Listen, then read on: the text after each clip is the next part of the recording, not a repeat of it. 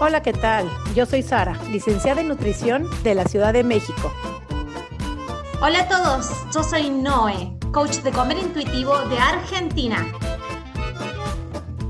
Y juntas hacemos coma y punto. Porque comer debería ser así de fácil. Coma y punto. Bienvenidos a un episodio más de Coma y punto. Y te voy a recordar por qué coma y punto. Tengo muchos seguidores nuevos que están metiéndose recién al episodio número más de 100, porque ya saltamos la barrera de los 100. Y me preguntan, no, ¿a dónde encuentro todos los otros? Y siempre dejo el link para todos los episodios anteriores, así que hay mucha tarea que tenés que hacer si este es uno de los primeritos episodios que estás escuchando, porque quiero recordar por qué se llama coma y punto, es punto y coma dado vuelta, pero la idea es que te genere esto de simpleza. Después de haber estado en guerra con la comida y haber estado, digamos, en sumergido, el no saber ya qué más hacer con la comida, que entiendas de que es un camino mucho más simple, coma y punto. Comer debería ser fácil. Este es el eslogan de este podcast, así que bienvenido a un episodio más. ¿Cómo estás, Sari?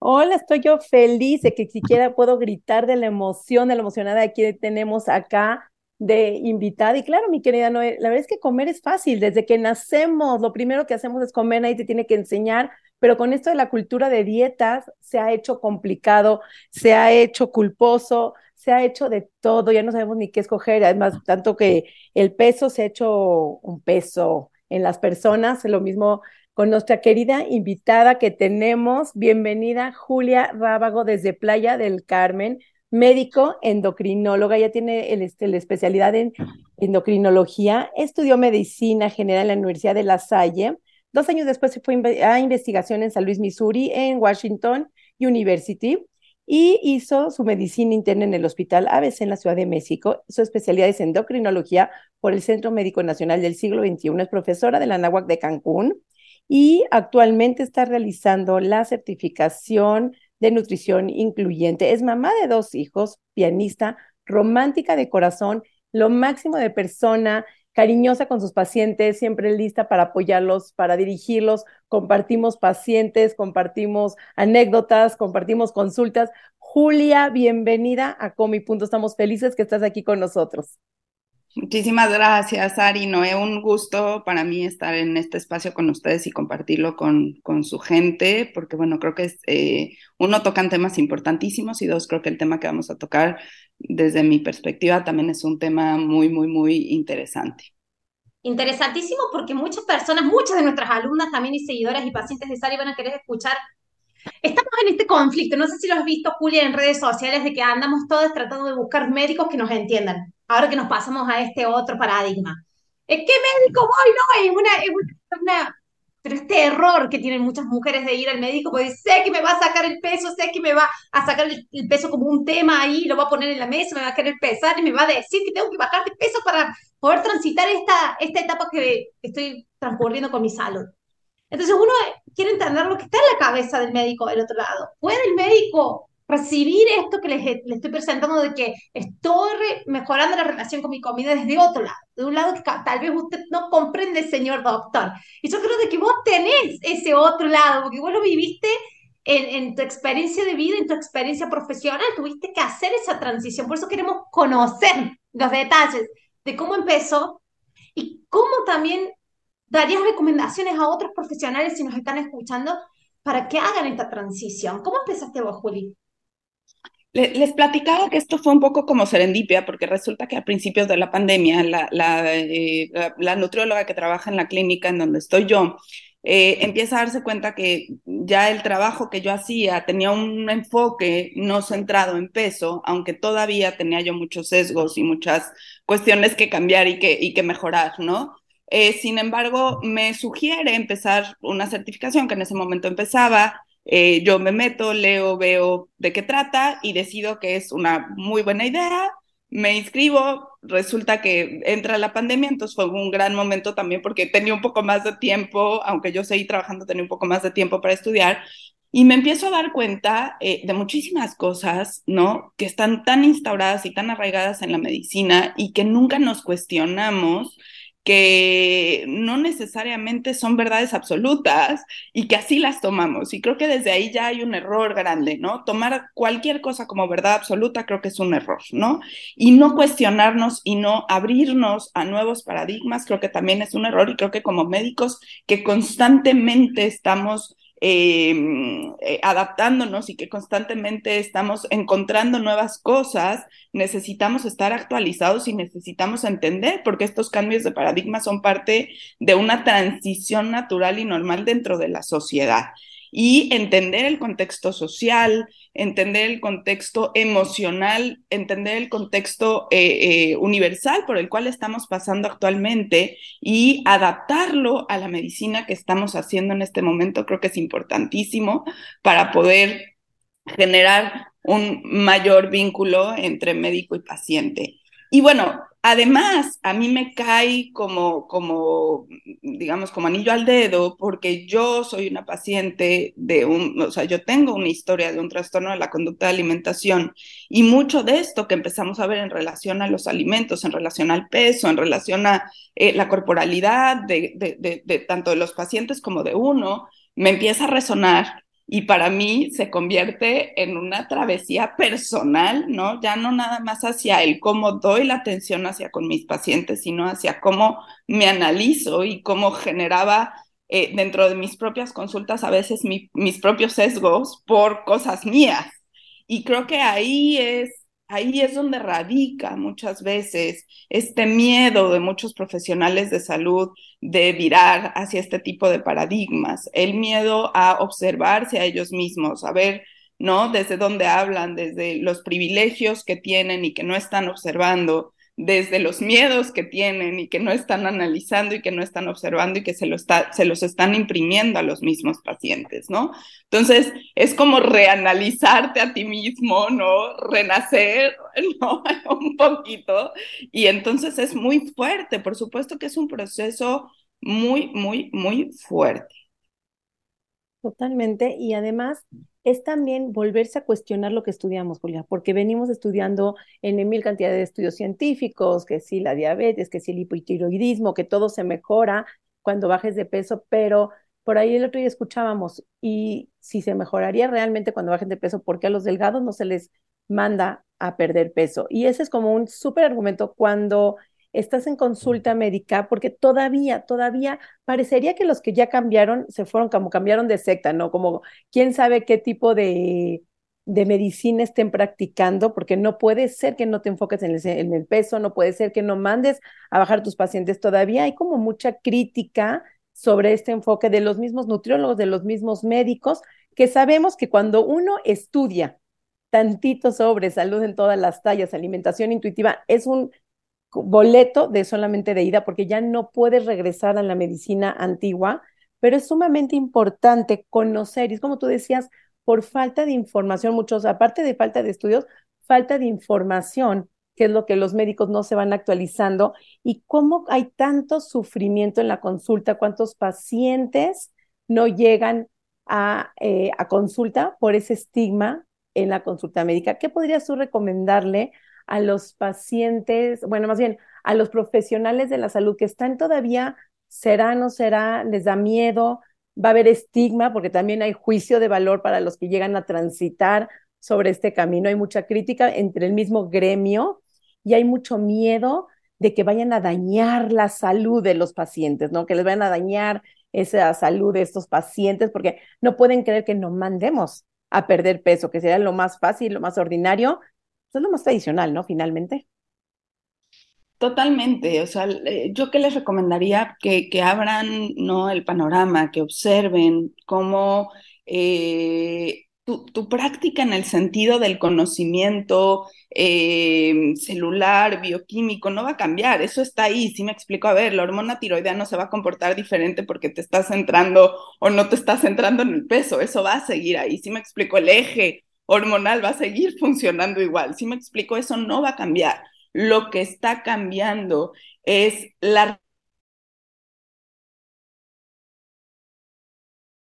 muchísimo más humana. ¿Por qué? Porque dejas de centrarte en un solo parámetro, habiendo muchísimos parámetros en los cuales te puedes centrar, desde la salud emocional del paciente, de cómo te sientes el día de hoy, cómo te sientes en este espacio. Creo que tenemos que empezar a cambiar las preguntas que les hacemos a nuestros pacientes.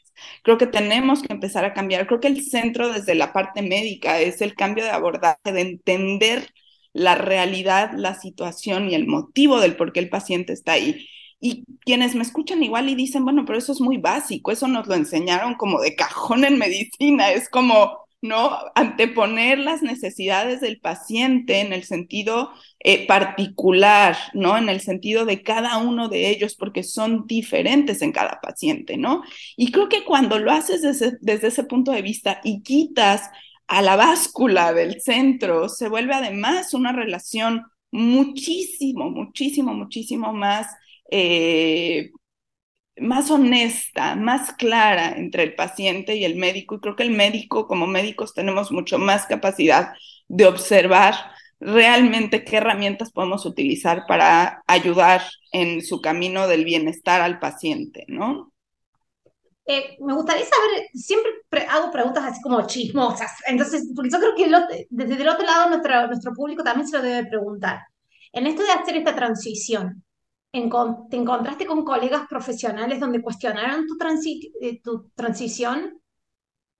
Totalmente, ah. mi no, totalmente, imagínate, yo soy la hippie del clan, o sea, ah, ¿sabes? Se fue a vivir a Playa del Carmen, seguro se dio un viaje de hongo, seguro se mete marihuana todos los días, o sea, esta cuarta la perdimos, ¿sabes? O sea, yo, yo soy la, la, la, la, rara del grupo, ¿no?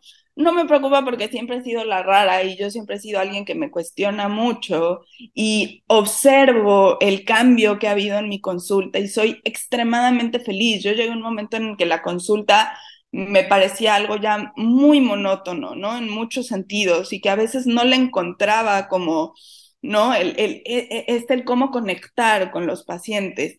Y desde que, y lo digo en serio, o sea, desde que estoy trabajando con un enfoque muchísimo más integral, esa es la palabra, es un enfoque muchísimo más integral, esa es realidad, y muchísimo más humano. Y los médicos trabajamos con humanos, con seres humanos, necesitamos ser humanos, ¿no? Entonces, desde que trabajo en este enfoque, soy muy feliz. Entonces, creo que mis endorfinas de la felicidad hacen que me valga madres todo lo demás.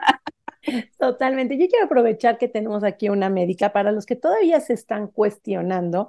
A ver, si los estudios científicos dicen que cuando tienen diabetes mejora la diabetes cuando bajan de peso, cuando tienen hipertensión, pues mejora la hipertensión, o cuando tienen hipotiroidismo, si bajan de peso, mejora el hipotiroidismo, o todos los padecimientos de las colesterolemias, todos los padecimientos que van relacionados a ese, voy a poner entre comillas, sobrepeso y obesidad, porque todos esos estos padecimientos solamente los relacionan con sobrepeso y obesidad, que quiero aclarar que no solamente las personas gordas tienen estos padecimientos, hay muchas personas delgadas que también los tienen. Y si ellos no bajan de peso, entonces, ¿qué? Pero yo quiero que Julia nos platique cómo argumentas con estos profesionales o con al público en general que nos está escuchando, cómo podrían ellos pedirles a sus médicos. Yo voy a contar también una experiencia que ahí tuve, que, que fue lo que me salvó, pero quiero que los escuchen de ti ¿Cómo podemos, si tenemos la bajada, tenemos los estudios, nos enseñaron que todo el comodín siempre es la obesidad?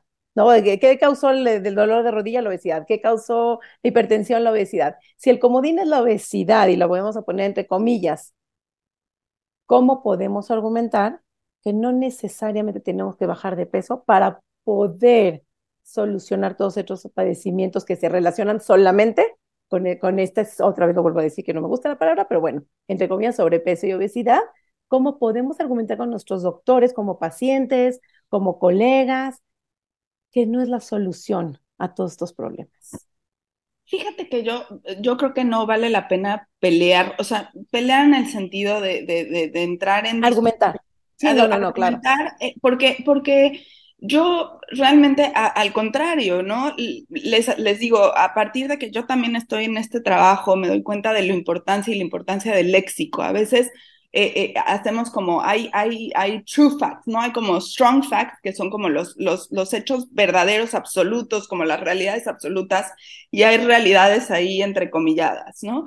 Y creo que mucho en medicina es una realidad entrecomillada, porque realmente es el punto en el que no entendemos realmente muchos de los procesos y cómo suceden. Entonces, el decir esto es así porque sí y porque no es un poco complejo y para eso existen los estudios científicos, la ciencia. Y pongo estos estudios científicos un poco entrecomillados porque también hay que entender que muchos estudios científicos están sesgados, que muchos estudios científicos están patrocinados, que muchos estudios científicos.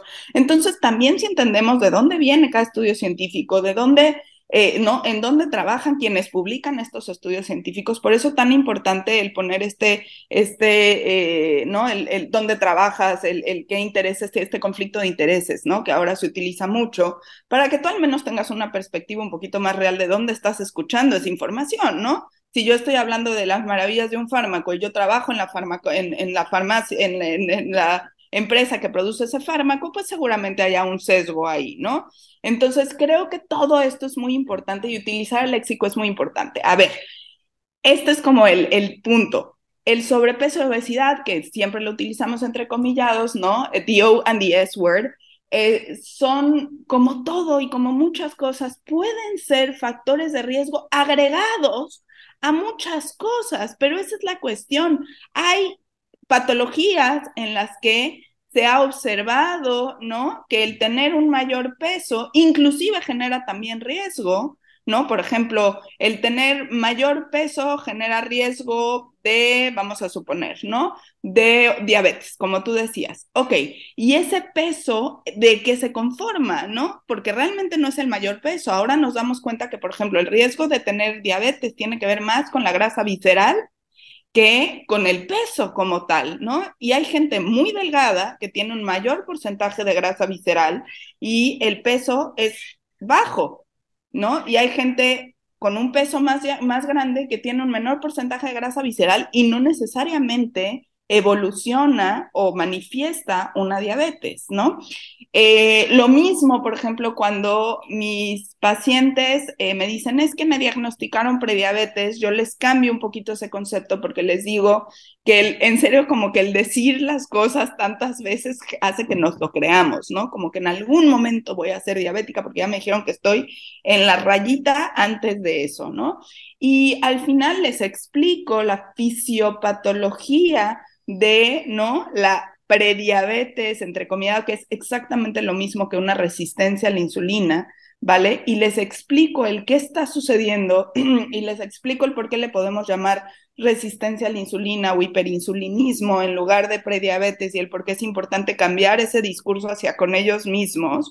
Y creo que eso hace un mayor cambio. No estoy cambiando el concepto, estoy explicando la fisiopatología que es la misma, lo único que estoy cambiando es el lenguaje que estoy utilizando hacia con los pacientes y les estoy explicando el por qué y los factores que conllevan a eso, ¿no? Explicando que el peso no es el único factor, explicando que necesitan disminuir su estrés, que disminuye, eh, necesitan mejorar sus horas de sueño, que necesitan eh, gestionar el movimiento de alguna forma, ¿no? Y les explico el por qué, ¿no? A ver, el movimiento hace que captemos mejor la glucosa en los músculos, ¿sí?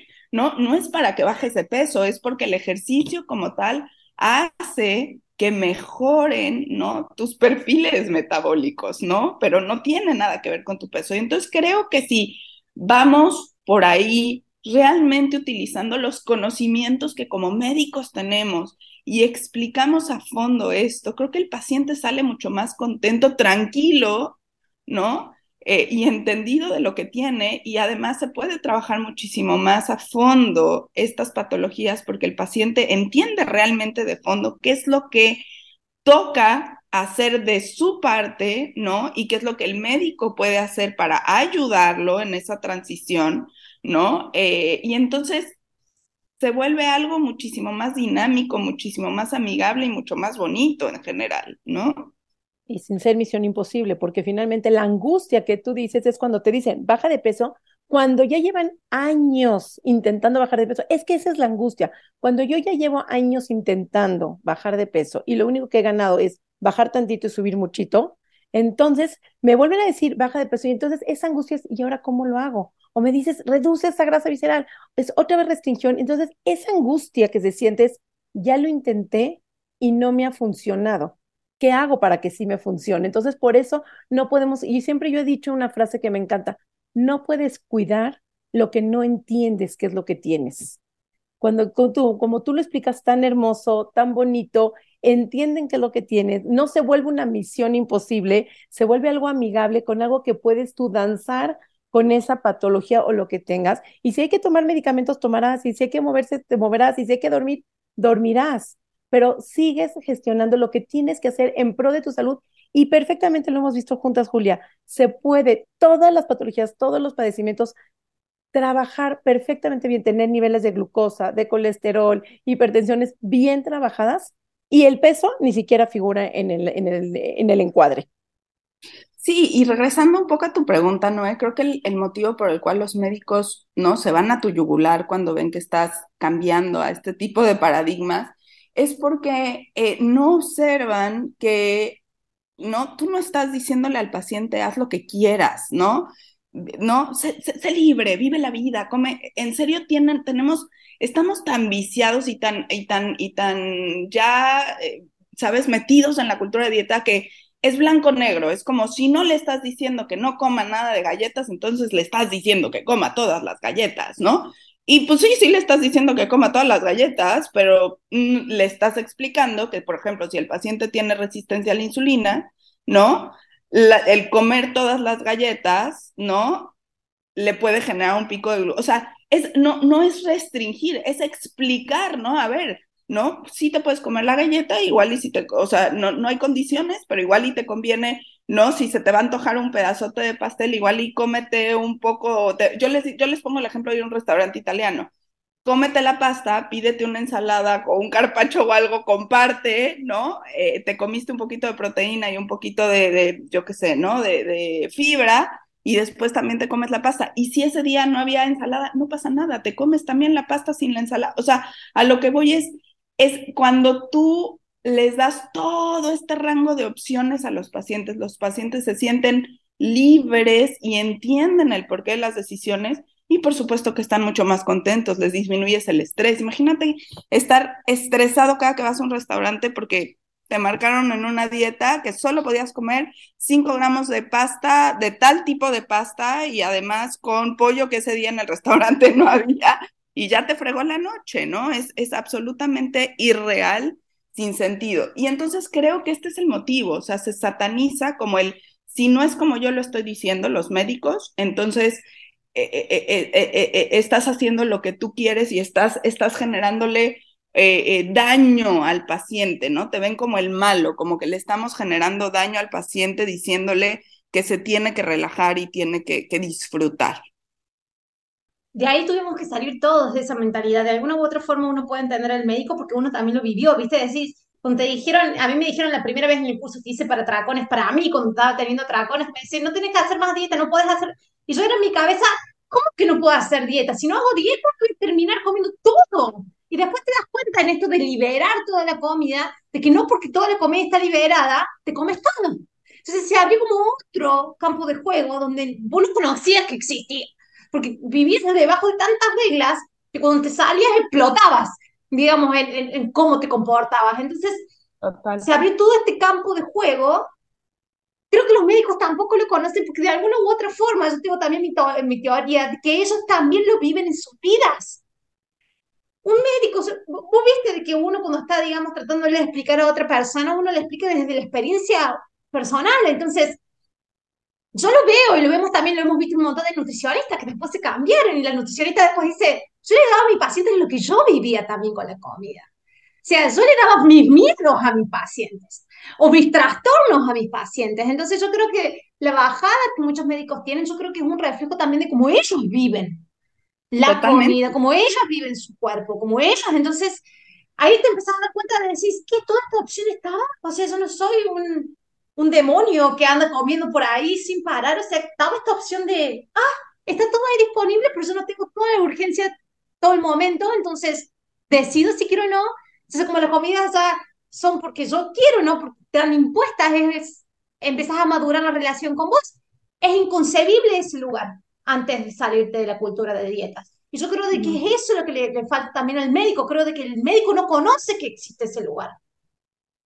Totalmente. Y que es un proceso literal, es como, es, es, como un proceso psicoterapéutico. O sea, necesitas entenderte a ti para poder entender a tus pacientes y entrar a, a, a, tus recovecos, a buscar tus peores demonios para entender que esos demonios no se los puedes poner al paciente. ¿Sí me explico? Que esos demonios no están en el paciente, que esos miedos que tú tienes, el paciente no tiene por qué tenerlos. ¿Sí me explico? Y entonces Claro que es un proceso de duelo porque tienes que transicionar todo eso y decir, híjole, ¿no? La estoy, en México decimos cagando, le estoy echando a perder, o sea, le estoy, estoy haciendo las cosas como no debiera hacerlas y estoy, o sea, tengo el conocimiento pero no lo estoy pudiendo transmitir de la forma adecuada y eso lo ves en el paciente, ¿no? Entonces, a mí hay eh, el libro, el libro de, de Sonia Renee Taylor de The Body is Not an Apology, me encanta en el sentido del true self-love, ¿no? Yo creo que si todos partimos de ese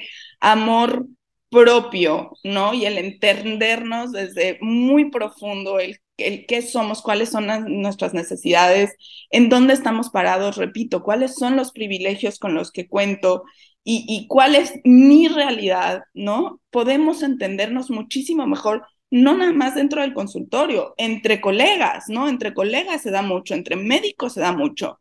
O sea, los médicos eh, eh, eh, son muy así porque muchas veces, igual que, igual que dicen que muchos nutriólogos sentaron a estudiar nutrición porque traían cosas detrás, bueno, los médicos igual, o sea, por ejemplo, no, los psiquiatras normalmente traen unas historias que te mueres, ¿sabes? O sea, que dices, ay, ya entendí por qué estudiaste psiquiatría, ¿no? El endocrinólogo igual, o sea, yo ahora entiendo muchas cosas del por qué a mí me pareció fascinante estudiar el metabolismo humano, ¿sabes? Porque para mí era este, este buscar el qué está pasando conmigo y por qué me estoy sintiendo así, y ahora lo entiendo, ¿no?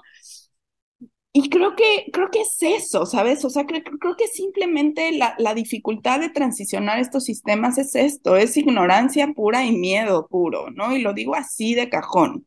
Y, y, y creo que los médicos a veces tienen un ego suficientemente grande y suficientemente inflado que les ha generado impuesto la sociedad y, e históricamente era como el padre y el médico eran los que siempre tenían la razón y entonces tú no puedes, ¿no? Decirle no a lo que te está diciendo. Y creo que tenemos que cambiar ese concepto. Simplemente somos una vía más, ¿no? Para ayudar y soportar al paciente en un, en, en, en un proceso que está viviendo, ¿no?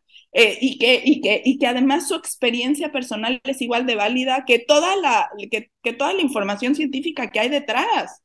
Si me explico, si un paciente viene y me dice, llevo 10 años sufriendo porque no encuentro un médico que no se enfoque en mi peso. Y tú vas y lo primero que haces es lo pesas, no entendiste absolutamente nada. ¿Sabes? O sea, no estás escuchando, no estás entendiendo absolutamente nada, ¿no? Y el que no lo peses no va a cambiar tu abordaje médico, no va a cambiar tu, tu, tu, tu, tu comunicación con el paciente, no va a cambiar absolutamente nada. Es un dato para mí ahora absolutamente irrelevante, excepto en cosas muy contadas y muy particulares, ¿no? Que ahorita no nos vamos a meter en ese tema porque no es el, el tema que estamos tocando hoy, pero, ¿no? Todo el mundo te dice, ah, entonces nunca pesas a tus pacientes. Si es total y absolutamente necesario en ciertas patologías, sí lo voy a hacer, pero no es para recriminarle al paciente que baje peso, es porque para mí es un marcador que necesito yo en ese momento. Y si el paciente no quiere saber su peso, lo voy a hacer como peso ciego. Ajá. Y le voy a explicar el motivo y el porqué de pesarlo, ¿no? Sin violentarlo de ninguna manera. Totalmente, me encantó, no, me encantó, me encantó. Es que, es que es muy importante esto que acaba de decir Julia, lo voy a retomar tantito, eso de que el papá y el médico lo que decía era la verdad absoluta, creo que todavía todavía sigue existiendo y ahí hay mucho sufrimiento. Y como dices tú, no todos tienen o tenemos el privilegio de en dar con médicos no centrados en el peso o médicos un poquito más humanos. Todavía me he enfrentado yo a muchos pacientes, Julia, donde el doctor les dice que se tienen que operar, que se tienen que hacer bypass, digo, acabo yo, yo, yo lo, en lo, personal acabo de tener, lo platiqué con Julia, se lo platiqué a Noé, tenía una tos de hace ocho semanas, fui con el quinto doctor porque nadie le daba qué era mi tos, simplemente era una bacteria en pulmón, una tos, una bacteria en el pulmón, y fue, tratamos reflujo y tratamos este, diprospan y inyecciones y todo, y nada me la quitaba. Y uno de los que fui pasando por ahí, finalmente me dice, pero ¿por qué no te haces el bypass? ¿O por qué no te operas? imagínate que con toda la información que yo tengo, con todas las herramientas que tengo, sí sentí como cierto enojo, cierta frustración. Eh, finalmente, como tú decías, el ego y el negocio detrás. Finalmente me entero y me dice, mi hijo viene, y entonces bien, bien paternal, fraternal el papá, buscándole clientes al hijo, pero créanme que también, aunque diga el doctor, aunque diga, lo voy a volver a repetir, aunque tu médico te diga que te tienes que operar, porque lo presentan con una facilidad. Entras al hospital, sales, en un día entras y sales. Este es muy fácil. ¿Por qué no lo haces? Es lo más fácil del mundo. No porque lo diga, lo tienen que hacer. No es la solución. Investiguen todo lo que viene detrás, todas las complicaciones. Sé que se siente frustrante y es como difícil cuando tu médico, porque es el médico que tienes acceso, Julia, no todo el mundo tiene acceso.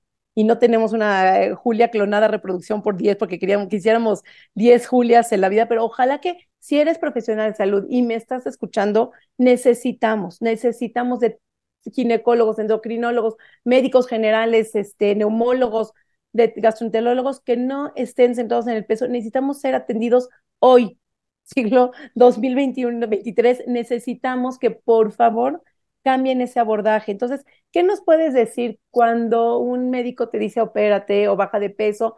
¿Cómo puede un poquito el paciente, voy a poner entre comillas, defenderse o refutar un poquito que no es la verdad absoluta, aunque sí lo diga tu médico, ya sé que hace la consulta y tienes que hacer lo que tu médico te diga porque pues para eso fuiste y confías en él, ¿cómo podemos un poquito, y ahí para ir cerrando, defender o por lo menos cambiar, pedir otra opinión? que no te sientas que eres la culpable por el, peso que estés, porque todas, ¿eh? He visto mujeres entre 50, 60, 70, 80, 100 kilos, todas se sienten igual de humilladas por esos doctores pesocentristas.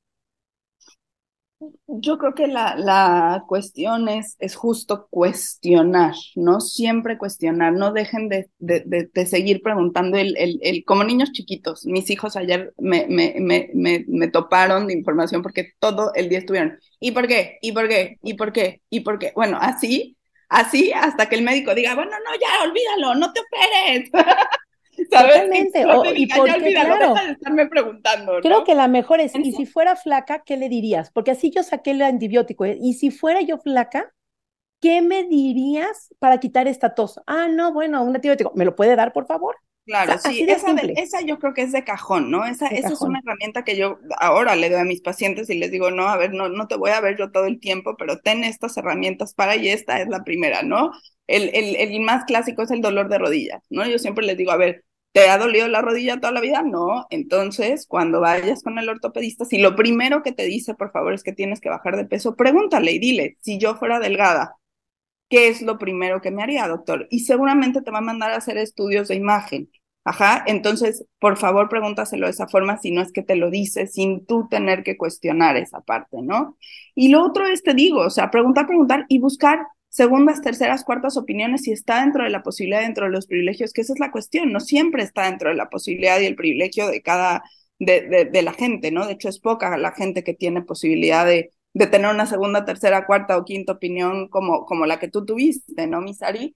Entonces, eh, yo creo que es eso, es cuestionar, cuestionar, y si en algún momento tú no te sientes cómoda con lo que te está, como que yo, yo sí soy mucho de escuchar a mis, a mis instintos, ¿no? Si en algún momento algo de lo que se está diciendo no, no, te, no te resuena dentro, ¿no? Desde el amor y desde la compasión propia, ahí no es. ¿Sí me explico? Ahí o no si te incomoda, o si te hace llorar, o si te, hace incómoda, sí, si te duele.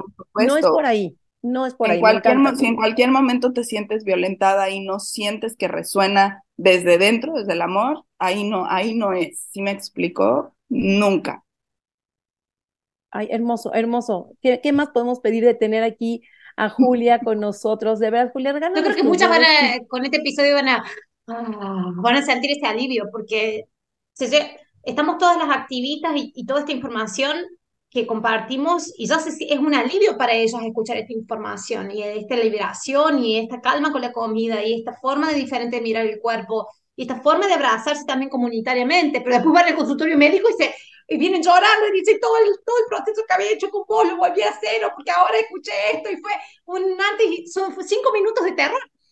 Yo creo que escucharte, Julio, de verdad, muchas de las que están del otro lado de nuestro público de Coma y Punto les va a dar una sensación de, ah, y esas herramientitas que seguramente lo dejaremos para un próximo episodio de herramientas de cómo enfrentar una consulta gordofóbica. Estaríamos contando también una historia que la Sari tiene importante para contar. Muchísimas gracias, Julia, por este tiempo, por estar acá con nosotras.